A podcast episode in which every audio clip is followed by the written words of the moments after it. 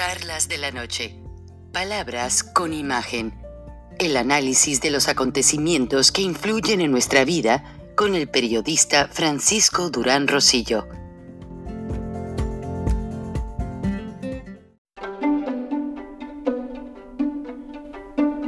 Frank Durán Rosillo eh, te saluda y los saluda a todos ustedes, su amiga María Celeste Raraz, para invitarlos a que se suscriban a mi canal de YouTube María Celeste Raraz, tal como mi nombre, donde les informo todas las semanas eh, sobre entrevistas que tienen un tema que ayuda a mejorarnos como personas y de paso son interesantes. Las pueden encontrar en mi canal de YouTube, así que los espero. Y se suscriben gratis.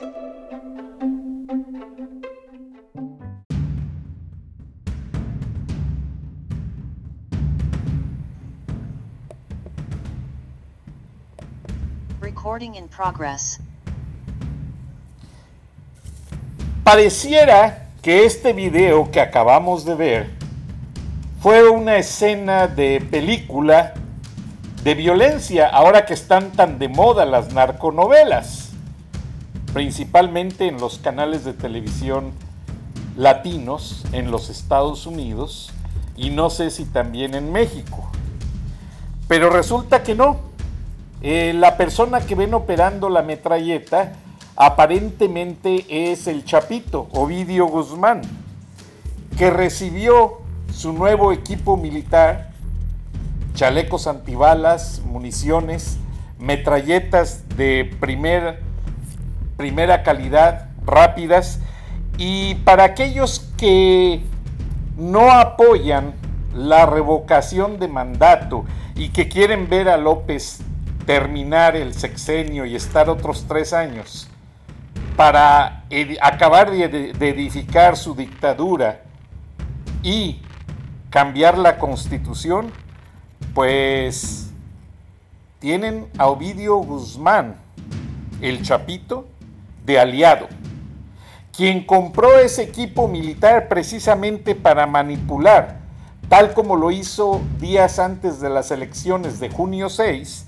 los estados que la 4T les entregó a los carteles para dominar toda la costa del Pacífico hasta Sonora y poder manejar libremente el contrabando de fentanilos que ellos venden de una manera muy próspera en los Estados Unidos. Y por si eso fuera poco, hoy hay votaciones para la revocación de mandato en California, donde el gobernador, bajo una pregunta que se le hace a los votantes, quieren que siga de gobernador sí o no, y la segunda pregunta es, si no lo quiere, aquí hay una lista, ¿quién quiere que sea el gobernador de California? Pero no es la primera vez.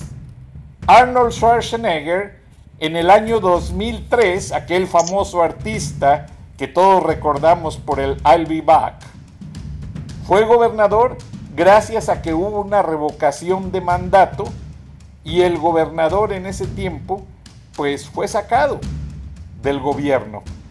Buenas noches, bienvenidos a una edición especial de Charlas de la Noche, Palabras con Imagen, con el equipo Frena y su líder Gilberto Lozano, Aisha Vázquez García y Rogelio Ríos Herrán.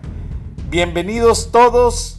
Por favor, le vamos a pedir a Roger que nos explique cómo fue la revocación de mandato en la que entró Arnold Schwarzenegger para que luego Gilberto Lozano y Aisha nos amplíen la manera en que esto influye en México y el escenario que está gestando el Estado que es la novena economía mundial donde hay 19 millones de mexicanos que a diario hablan con sus familias y que curiosamente podría influir demasiado en unos meses. Bienvenidos todos. Adelante, Roger.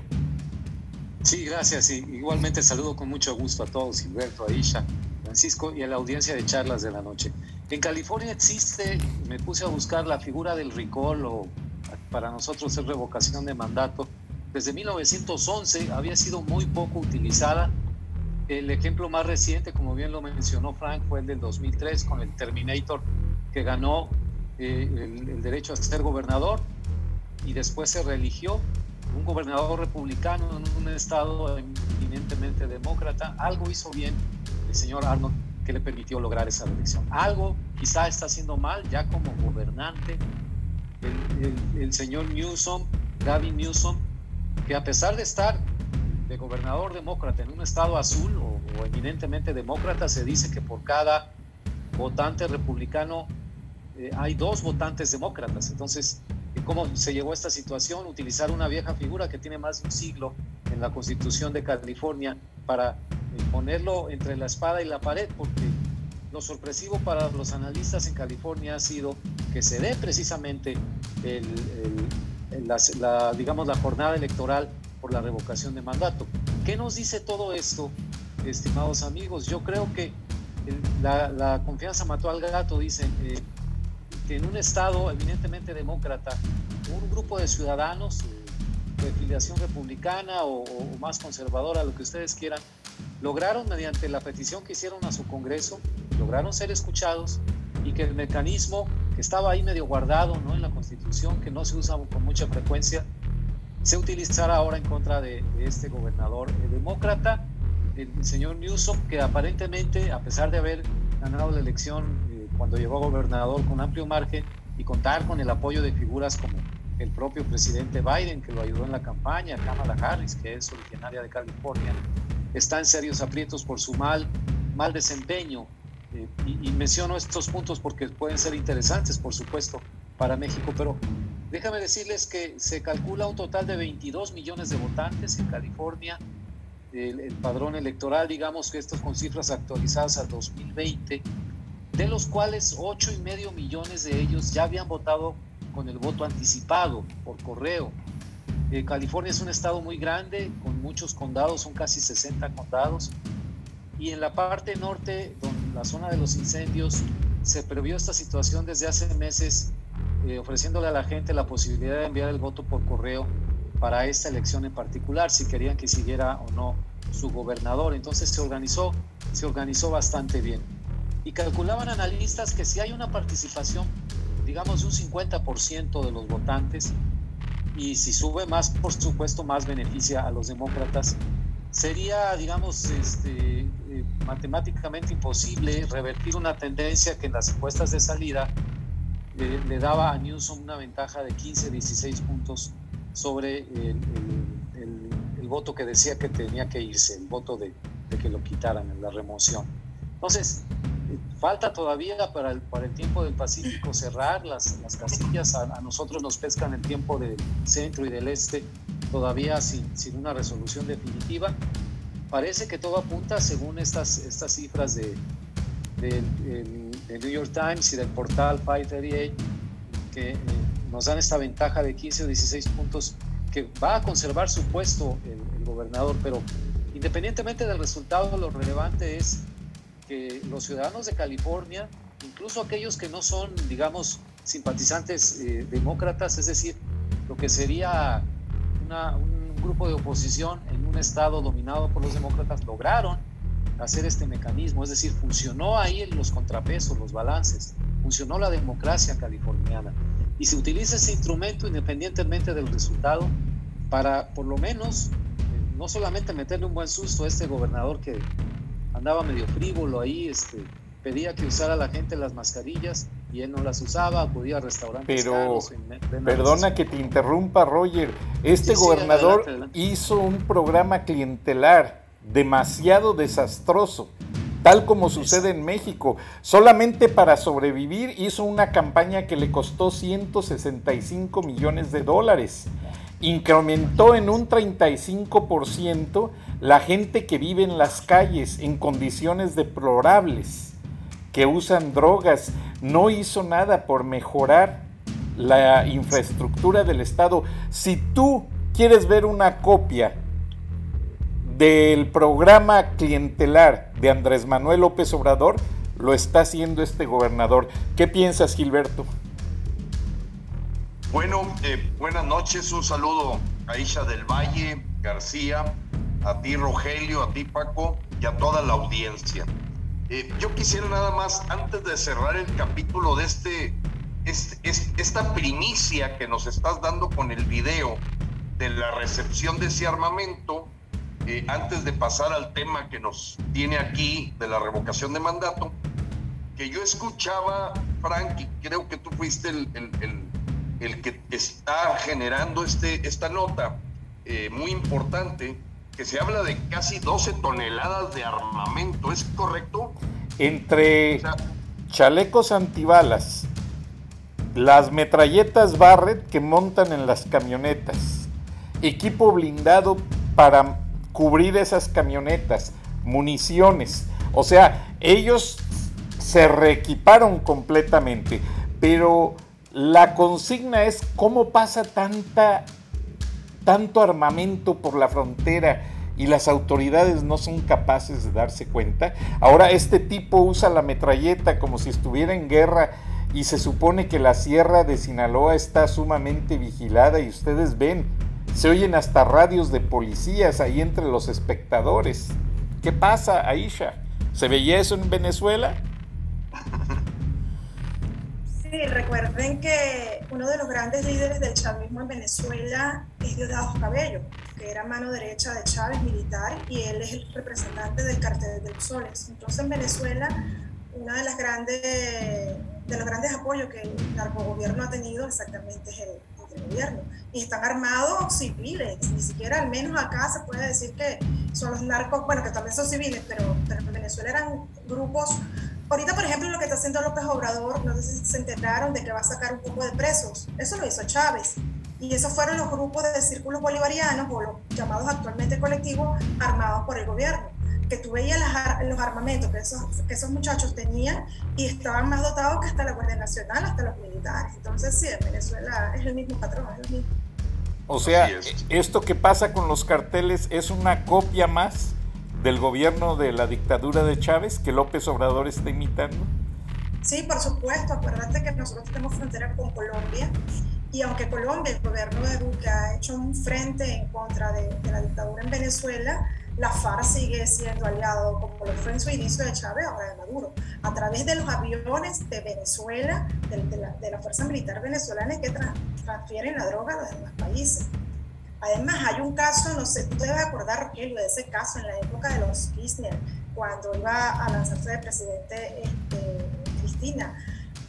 El famoso Valentín de Antonini, que lo agarraron con no sé qué cantidad de miles de dólares en efectivo. ¿Sabes? Eso fue un caso, bueno, en aquella época muy sonado y era impresionante. El, tipo está preso de por sí. Se, espera que, en algún momento hable y, y realmente diga quiénes fueron los que los que le dieron esas cantidades de dólares en efectivo, bueno, y un avión nuestro, tú dices, ven acá, o sea, tantos controles que hay, un control de cambio en Venezuela de hace muchísimos años, que tú no puedes tener dólares como tú justificas, y eso es dinero de narcotráfico. Ahora, Gilberto, gracias Aisha, son armas de alto calibre, prohibidas y de uso exclusivo del ejército. Como lo ven en el video, son armas rapidísimas. Gilberto, eso es razón más que suficiente para que entre el ejército y los desarme y los detenga. ¿Por qué se soltó al Chapito la primera vez? Aquí tenemos que entender los antecedentes, el contexto en el que estamos, para que toda nuestra audiencia tenga claro por qué ese premio a Quirino Ordaz, que acaba de terminar su mandato como gobernador de Sinaloa, pues de mandarlo a arreglar, según esto, los problemas con Hernán Cortés y me imagino que con Cristóbal Colón. Ese es un premio, indudablemente para la familia de Quirino, toda vez que, pues, Sinaloa le entregó por completo a Morena las elecciones. Esto que tú hablas de la costa del Pacífico, pues no es nada nuevo para nosotros, como también, como bien lo decía Isha, siempre las dictaduras, siempre están aparejadas a carteles de los, del crimen. O sea, para ellos son sus paramilitares, son el brazo sucio para no tener que cuidar los aspectos de derechos humanos y que les permite mantenerse en el poder. Indudablemente aquí tiene que haber una corrupción de la policía estatal, del gobierno. O sea, es, es eh, verdaderamente eh, inverosímil que alguien pueda creer que una cantidad como esa de cargamento pase sin el permiso, la colusión, eh, y como bien lo dijo López Obrador, que él no se quería referir al Chapo como Chapo, sino Don Ovidio Guzmán. Entonces, los mil millones de pesos que se han gastado en Badiraguato, las tres visitas a, a Badiraguato, el saludo a la mamá, pues suena bien lógico que se está armando eh, una economía eh, criminal eh, que le ha convenido o han, o han dejado hacer en este caso el gobierno de López, porque para nadie es de duda que fue uno de los importantes patrocinadores de sus 18 años de campaña. ¿Esto de qué nos habla? Pues del peligro en el que estamos nosotros en estos momentos en todo México, porque pues vimos ya ahorita Alfonso Durazo tomando el poder dos días atrás o ayer creo que fue, eh, un eh, ineficiente e inepto secretario de Seguridad Ciudadana y que ahora va a ser el, el, mandatario de este puente de fentanilo que vendría de Sinaloa hacia toda la, la parte de Sonora para llegar a los Estados Unidos. Chihuahua, donde se pretendía que lo era, fuera el capo de ese estado, bueno, no les fue tan bien a Morena, Maru Campos, que me consta eh, pues una relación fuerte con el desarrollo económico a través de las vías legales, no era así el caso del competidor que tuvo. El caso de Loera es bastante conocido con sus nexos con el cartel de Juárez. Y bueno, se pretendía ya tener toda esta zona, como bien lo dijo el jefe de la División del Norte del Ejército de los Estados Unidos, pues siguen avanzando, siguen creciendo. Y, ahora, retomando el, tema para ligarlo con esto que nos que, estamos enfrentando los mexicanos, de la revocación de mandato, a, mí me gustó mucho todo este antecedente que dio Rogelio de la historia que tiene este recall o revocación de mandato y que si bien no era muy utilizado, bueno, yo sí tenía en mi memoria, por haber visto películas como Terminator, que me llamó poderosamente la atención de que Arnold Schwarzenegger haya llegado al poder en California motivado por una revocación de mandato.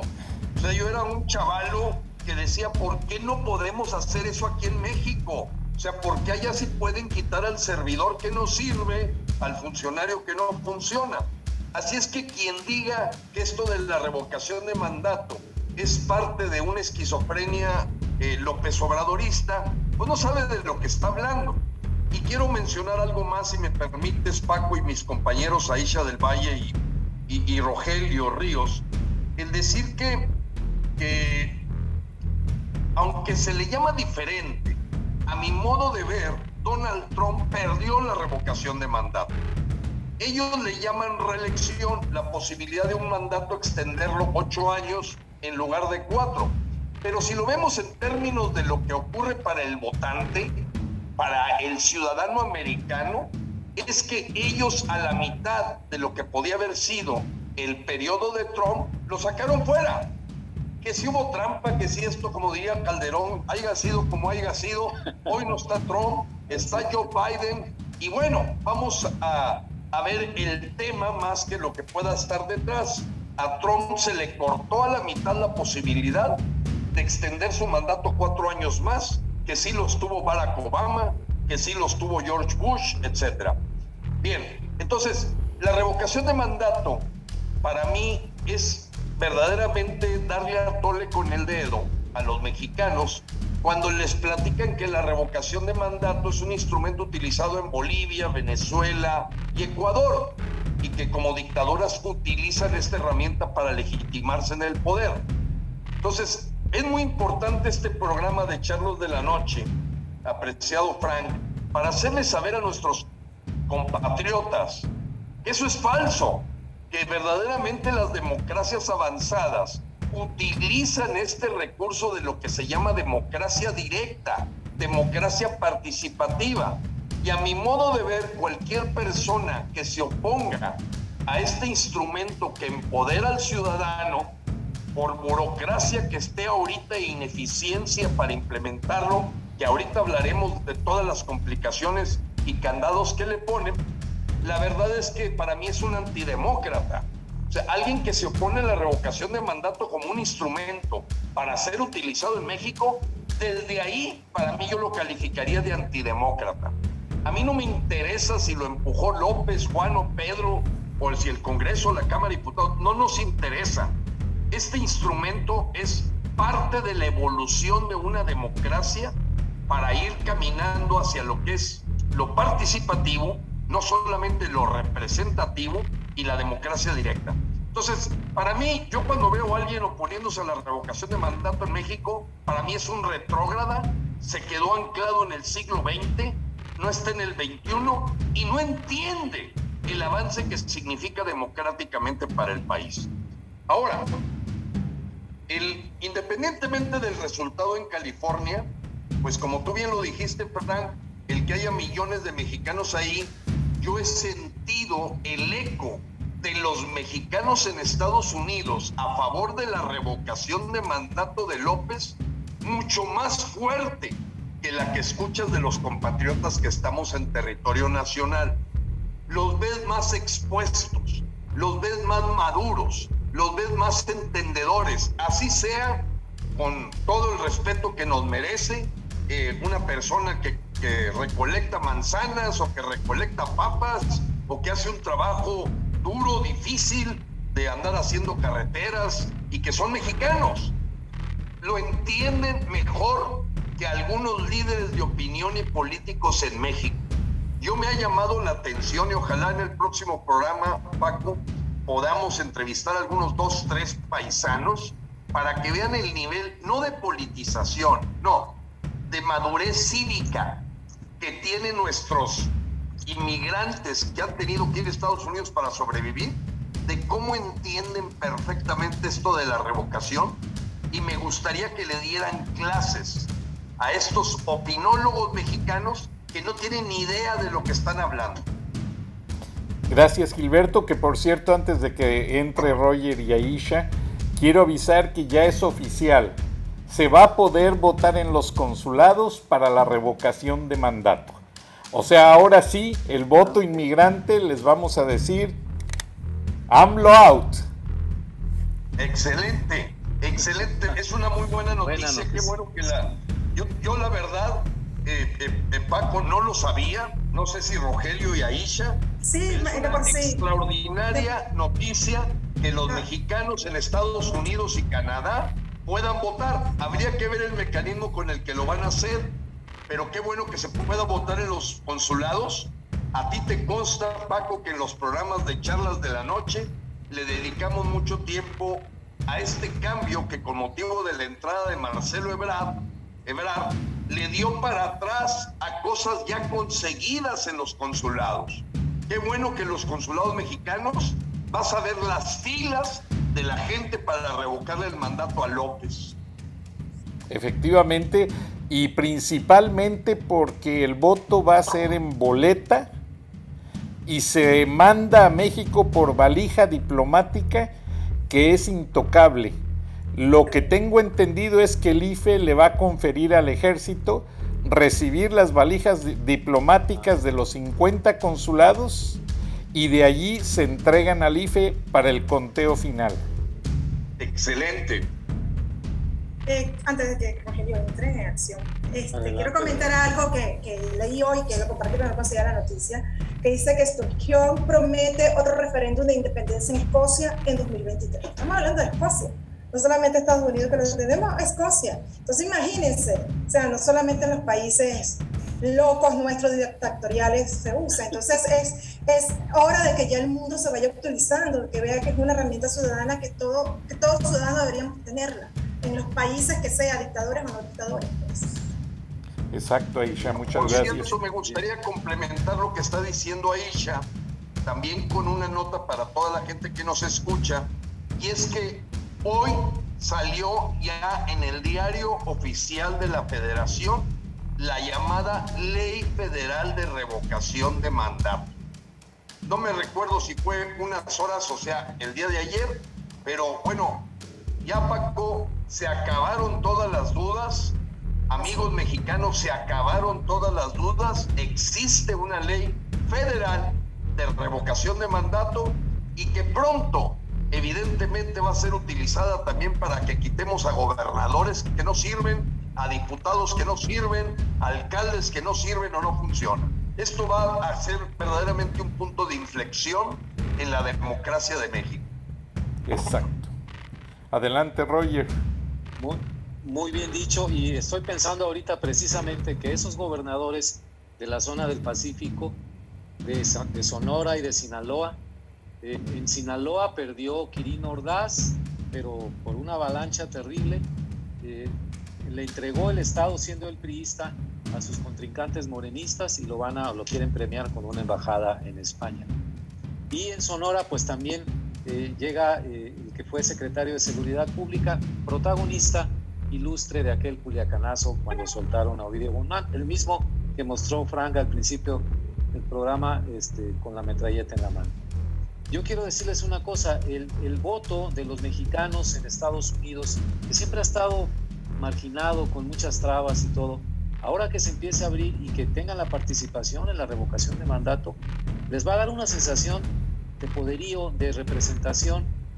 Eh, ellos mandan tantos miles de millones de dólares en remesas a México que realmente era una situación incongruente y absurda que no tuvieran la oportunidad de intervenir políticamente en la vida de México y decidir y participar con sus votos, sus, cada quien sus preferencias políticas, por supuesto, pero estaban en ese estatus, sí, manden dinero, pero este, queremos enviar votos, ah, bueno, es que todavía no se puede. se, se abren dos caminos muy interesantes, la revocación de mandato, se las van a aplicar, yo creo que va a ser muy interesante ver al, gobernador Rocha y a Durazo, en, Rocha en Sinaloa y a Durazo en, Sonora, ambos de Morena, cuando en tres años más eh, se planteen ahí en cada uno de sus estados esta, este instrumento ciudadano que seguramente no les va a ser una especie de piedra en el zapato, ¿no? Es, ah, caray, pues ahora nos van a aplicar a nosotros, pero ahí está, vamos a aprovecharlo.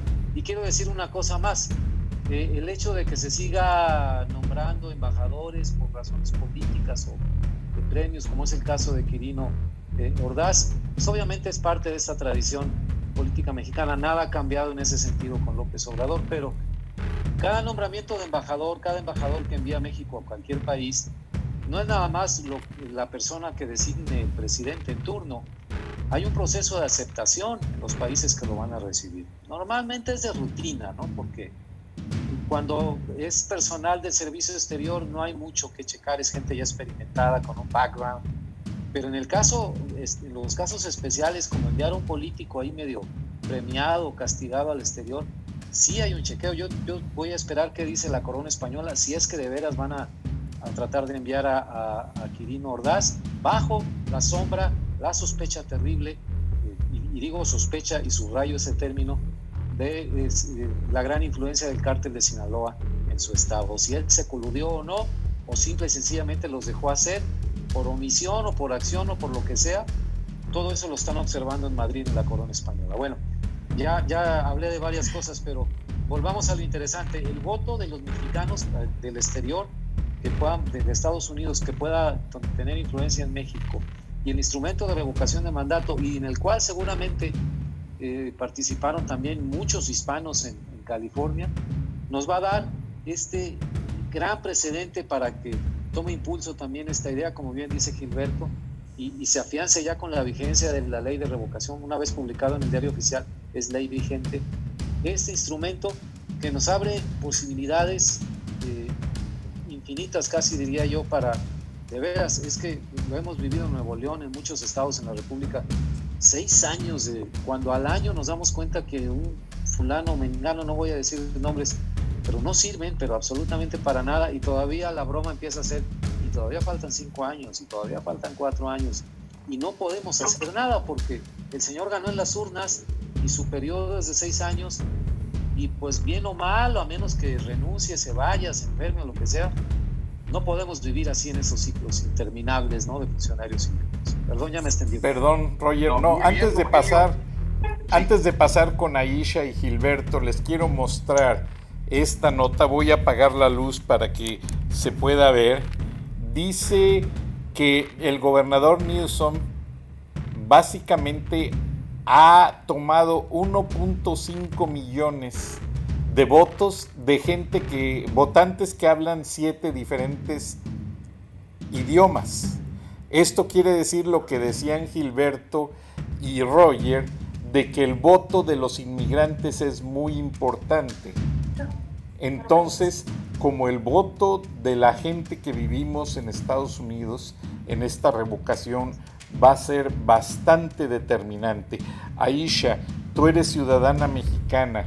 ¿Qué les dices a la gente que ha llegado a México y que está cobijada básicamente por las nuevas leyes para aprovechar esta oportunidad? Porque tú ya pagas impuestos en México, tú ya eres ciudadana mexicana. Tu experiencia, así como yo ejerzo mi voto en los Estados Unidos, pero antes de llegar a eso, déjame decir algo importante. Eh, hablamos de las armas. Yo les voy a contar un caso muy sonado en Venezuela, que bueno, yo sé que no pueden ustedes saberlo, porque tantas cosas que pasó, que pasó en Venezuela que es difícil. Yo siempre digo, o sea, necesitaría horas para hablar de lo que vivió allá. Pero quizás tú sí te lo sabes, Rogelio, por ser internacionalista. El caso de Danilo Anderson, el fiscal que, que le pusieron una bomba y, no me acuerdo, la bomba que le pusieron a él era una, no, no sé, estaba buscando ahorita, pero no, no, no, tengo los lentes, no sé publicar, acá, una muy fuerte, una, este fiscal extorsionaba a los banqueros de Venezuela, ¿sabes? Aquellos banqueros que de alguna forma tuvieron involucrado con Chávez. Lo, lo, sé de cerca porque uno de los banqueros que fue extorsionado, un gran amigo mío banquero que se le en Panamá, que era en aquel momento representante de los, banqueros en Venezuela y cuando en el 2012 se le hizo, se sacó a Chávez, fue uno de los firmantes y una de las represalias que Chávez eh, hizo era adjudicarle el asesinato de Danilo Anderson a mi amigo. Entonces, imagínate tú el nivel de poder que tenía, los convenios que tenía el gobierno con el narco, con las armas, con Rusia, que tenían esa cantidad, esa calidad de bomba que, mira, quedó nada. Ustedes, si quieren, búsquenlo porque no estoy exagerando, el caso del fiscal Danilo Anderson. Y mira, fue una cosa que desapareció. O sea, el carro no quedó ni, ni siquiera las partículas, ¿no? Otra cosa que nombran a nivel de que premian a la gente. Bueno, Jorge Rodríguez, señores, o sea, es lo que a mí me da impotencia aquí en México y a veces sí creo que me exacerbo porque yo quisiera que vieran lo que uno ve, pues. Entonces, Jorge Rodríguez era el que nos vendió a nosotros el referéndum en Venezuela cuando nosotros le ganamos a Chávez. Él era el que estaba en el CNE, que es el INE de acá, cuando nosotros sacamos a Chávez y él le dio el triunfo a Chávez. ¿Cuál fue el premio que recibió posteriormente Jorge Rodríguez? Ser vicepresidente de la República de Venezuela. Te estoy hablando 17, 10, más de 15 años después. ¿Quién es Jorge, quién es Jorge, quién es Jorge Rodríguez ahorita? El presidente de la Asamblea Nacional de Venezuela, que sería como el presidente del Congreso, y el representante en el diálogo ahorita aquí en México con Maduro y con, y con, y con Guaidó. Entonces, claro, ¿qué va a pasar ahorita? Lo mismo, y ya está pasando con este señor que van a mandar para España. Van a comenzar a premiar a todos esos personajes que se han coludido con, con, con el gobierno y que les interesa tenerlos contenticos en cada, en cada país que lo van a mandar. Ahora sí, vuelvo con lo, con lo, que me estás indicando. Este, sí, yo soy ciudadana mexicana de hace casi tres años, el 15 de noviembre de, cumplo tres años, y sí, pago impuestos, por si tengo una empresa acá de consultoría de seguro, en la cual eh, comercializo productos de seguro, voy a hacer la publicidad. Claro, adelante. aprovechando, aprovechando. Y también, claro, claro.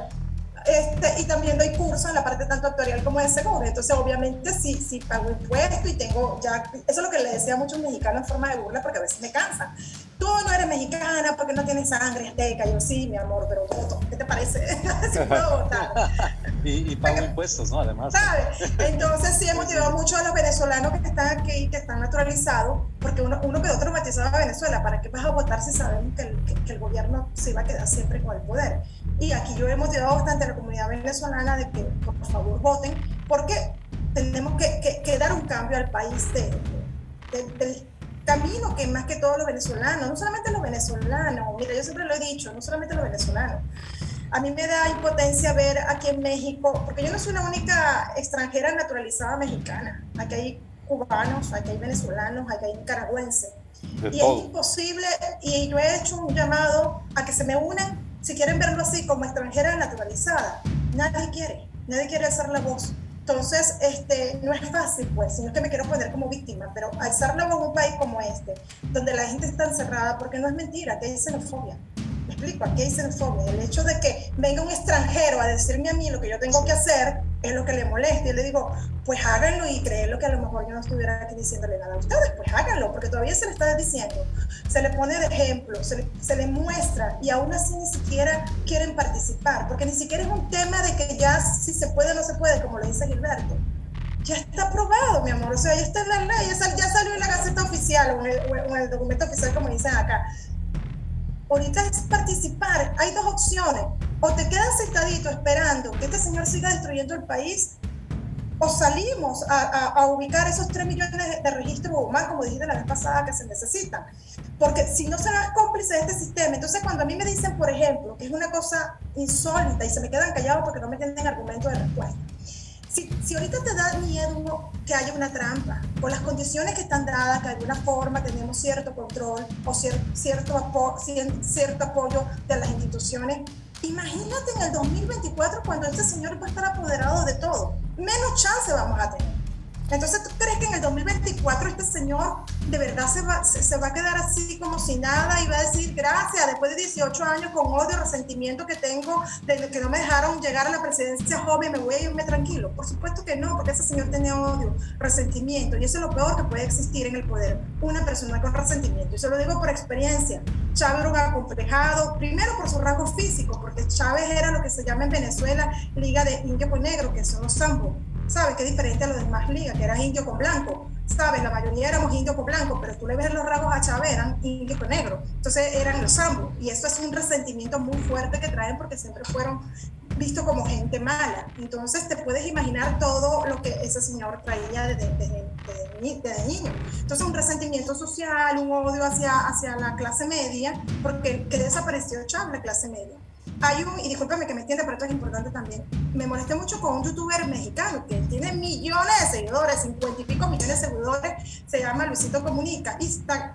siempre con las venezolanas, está casado con una venezolana, tiene una novia venezolana ah. y está en Venezuela. Entonces acaba de comprar una casa de 20 mil dólares en Venezuela y ustedes ven lo que dice, enerva, al menos a mí como venezolana me molesta, porque él dice, Señores, no crean lo que dicen de Venezuela, tampoco es así, fíjense, yo me acabo de comprar una casa de 20 mil dólares y tiene una mirada maravillosa al mar, que en México tú no consigues una casa así. Y yo le respondí, yo le respondí a ese Twitter y dije, mira, qué maravilloso, tú porque ganas en dólares, mi vida, tú porque produces en dólares, tú porque eres extranjero, cualquier extranjero que vaya a Venezuela con dólares, obviamente va a vivir como rey. Pregúntale al venezolano de a pie, si tiene ni siquiera 20 mil dólares, 100 dólares para pasar un mes para poder comprar a precio dolarizado cuando lo que, lo que producen en dólares los poquitos que están trabajando. Entonces me parece una gran injusticia que ese tipo de publicidad se venda a nivel exterior cuando la realidad de Venezuela es otra. Ahora sí. Qué lástima. Nos quedan 10 minutos, dos y medio para cada quien, perdón.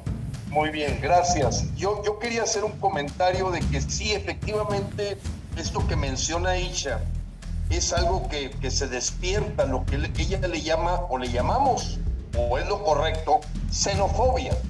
Pero no debemos de olvidar que muchos cubanos, no, no, no tienes idea cuánto han participado en nuestras caravanas, en nuestras movilizaciones, cubanos, bolivianos, ecuatorianos, porque ellos ya vivieron la experiencia de salir de un país que tenía dictadura, como el caso de Aisha.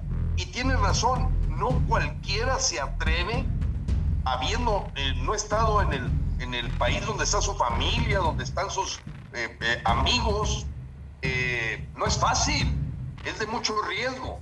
Tan es así que Aisha ha recibido una serie de insultos y, como frena la hemos ayudado a difundir porque le aparecieron unas gentes que le querían hacer ver como si fuera un espía comunista, como que acaba de conseguir regalada la naturalización que le costó cuatro años, inventándole que apenas se la acababan de dar este año, que cuánto le dieron, en fin, eh, eh, ese tipo de, de tonterías ocurren en gente de poco cerebro y que no alcanzan a entender lo importante de la experiencia que ella vivió en carne propia y en lo útil que nos es a nosotros. Pero voy al tema, Paco y, y Rogelio, Aisha. Nosotros estamos solidarizándonos porque mañana en la Secretaría de Relaciones Exteriores habrá un fuerte levantamiento de la voz de la comunidad cubana mexicana.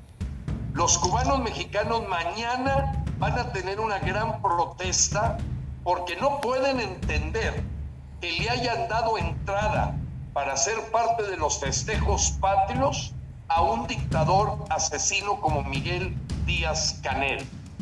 Este hombre es repudiado en todo México y lo único que ha permitido es el descaro y ya la, la, desvergüenza total de López, porque esta mañanera de hoy se le preguntó que cómo era posible que estuviera invitando a países que claramente utilizan la represión hacia sus pueblos. Y él dijo que la doctrina Estrada, no, no nos metemos, etcétera, etcétera. Pero a ver, el señor le está, si esa es la doctrina Estrada, ¿cómo es posible que proponga eliminar la OEA? Pues entonces, ¿cuál, cuál doctrina Estrada?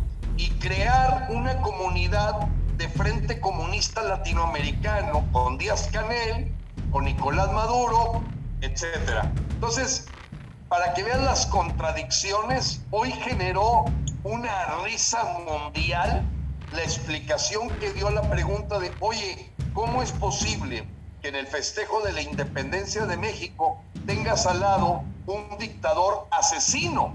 Y el señor comentó el argumento de la doctrina Estrada, pero al mismo tiempo dijo que había que acabar con la OEA. Entonces, bueno, está totalmente fuera de control ya este señor. Él ya se obsesionó con la idea de cubanizar a México o bolivarizar a México y en ese sentido, eh, pues no, no cabe ya ningún argumento de que habiendo salido la ley federal de revocación de mandato, la gente se quede cruzada de brazos y no haga nada mientras siguen avanzando la entrada de armamento para los carteles, eh, los 400 mil millones de pesos que se van a gastar en programas clientelares el próximo año, el tirada al hoyo miles de millones de pesos en dos bocas, el tren Maya.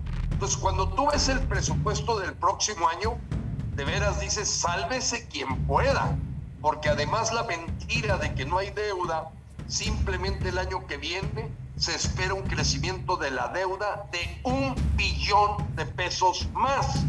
Del 10.7 millones que dejó Peña Nieto, vamos a llegar a 13.5 billones.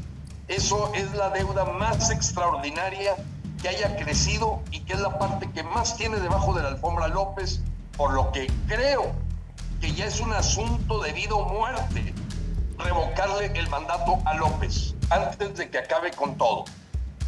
Y lo peor es que esa deuda es injustificada porque no hay progreso, no hay medicinas, hay mucha violencia, no hay obra pública, las carreteras son un problema y la seguridad no funciona. Roger. Así es. Caray, este, yo nada más quisiera decirles, estoy dando el seguimiento aquí en la página del New York Times de lo de California, con un poco más de 7 millones de votos eh, en el conteo, va 67% la gente que no quiere que se vaya a Newsom contra 32% de la gente que sí quiere parece que esta va a ser la tendencia. Probablemente se cierre eh, más este, este gap tan grande que hay entre el, sí y el no, pero parece que, el gobernador se queda. Pero bueno, esa es la utilidad del, ejercicio de revocación, que ahí está bajo cuestionamiento y debe poner una rectificación muy grande.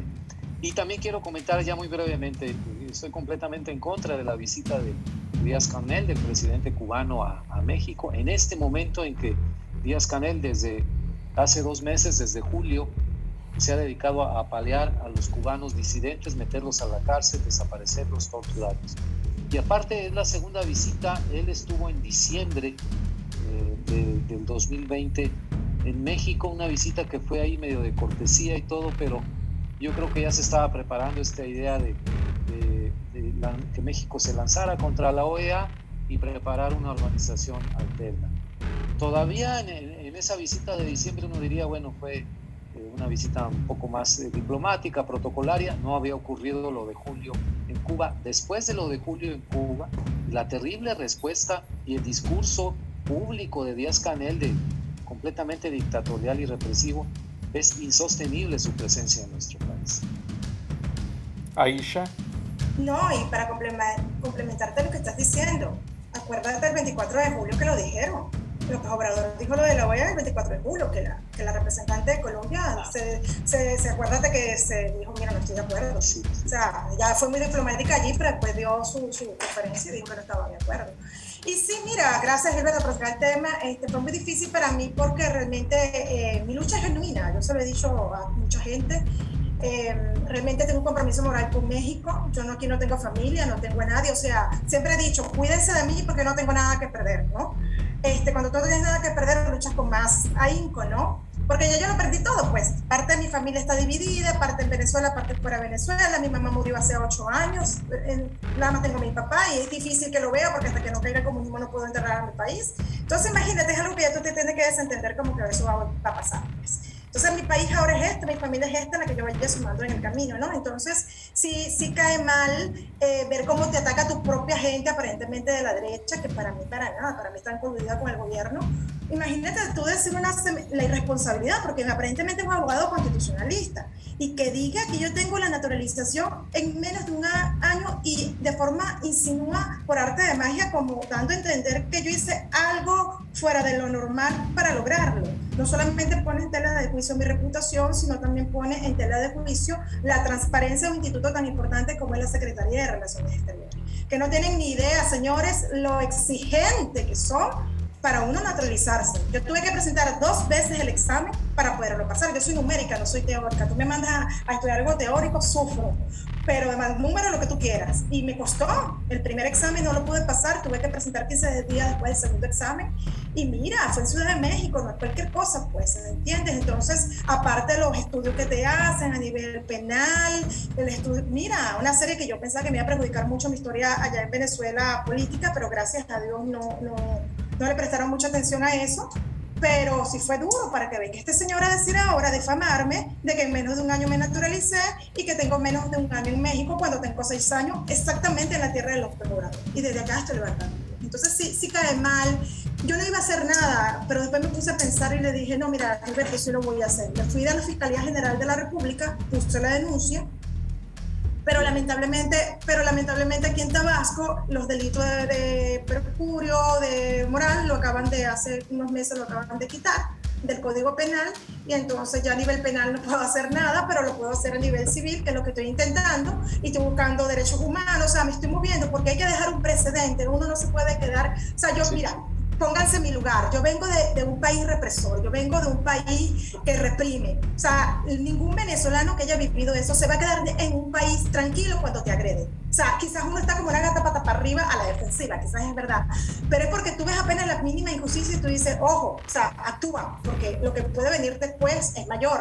Entonces, es, es, eso es lo que yo le digo a la gente, yo no me podía callar en una situación tan delicada como está. ¿Por qué? Porque estoy, imagínate tú, quizá mucha gente no le presta atención a esto. Y, e insisto, no me quiero poner como víctima, pero la cosa hay que llamarlas por su nombre. Yo nada más y nada menos que puse la denuncia en el estado de Obrador, donde el 80% es gente, en el cual me tuve que, decirle al señor, mire señor, soy una activista que estoy en contra de ANLO, pero la derecha me está atacando. ¿Sabes? O sea, ellos se portaron súper respetuosos, pero se le vio el malestar, por supuesto, porque no es fácil que en su propio terreno tú le digas, mira, yo estoy en contra de tu líder porque eh, van a empezar a decir, esta sí es malagradecida, nosotros le estamos dando la oportunidad y eso es lo que te dice, lamentablemente. Entonces es una realidad y, bueno, mira, para adelante, yo le dije al ingeniero Gilberto que estoy muy comprometida con, con, esto, porque esto lo hago por el país, ¿sabes? Esto no, no, no lo estoy haciendo por mí. Yo hoy estoy, quizás mañana no, me explico, porque a lo mejor tenga que emigrar, porque eso sí es seguro, si este señor se perpetúa acá, obviamente yo tengo nada que hacer acá. Pero mientras pueda, me dejen luchar, me dejen expresarme, me dejen hablar, mira, aquí estoy, sin miedo, para adelante. Como dicen los cubanos en Estados Unidos, para adelante que para atrás ni para tomar aire. En Venezuela decimos para adelante porque para atrás ni para coger impulso. Ándale. Pues muchas gracias. Hay muchas cosas en el tintero, pero las completamos el viernes de frena. ¿Qué les parece? Gracias a todos y queremos pedirle a los mexicanos de California que le platiquen a sus familias que la revocación de mandato sí funciona. En Estados Unidos, en otros países, como lo mencionó Aisha y como nos ha estado detallando Gilberto y Rogelio, y que hay que estar listos y preparados porque en los 50 consulados, porque hasta en Hawái hay mexicanos. Vamos a votar todos. AMLO out. Fuera, no te queremos. Gracias. gracias. Y no es nada personal, no lo queremos como político. Muchas gracias, buenas noches, nos escuchamos mañana. Buenas noches. Chao, gracias. Recording stopped.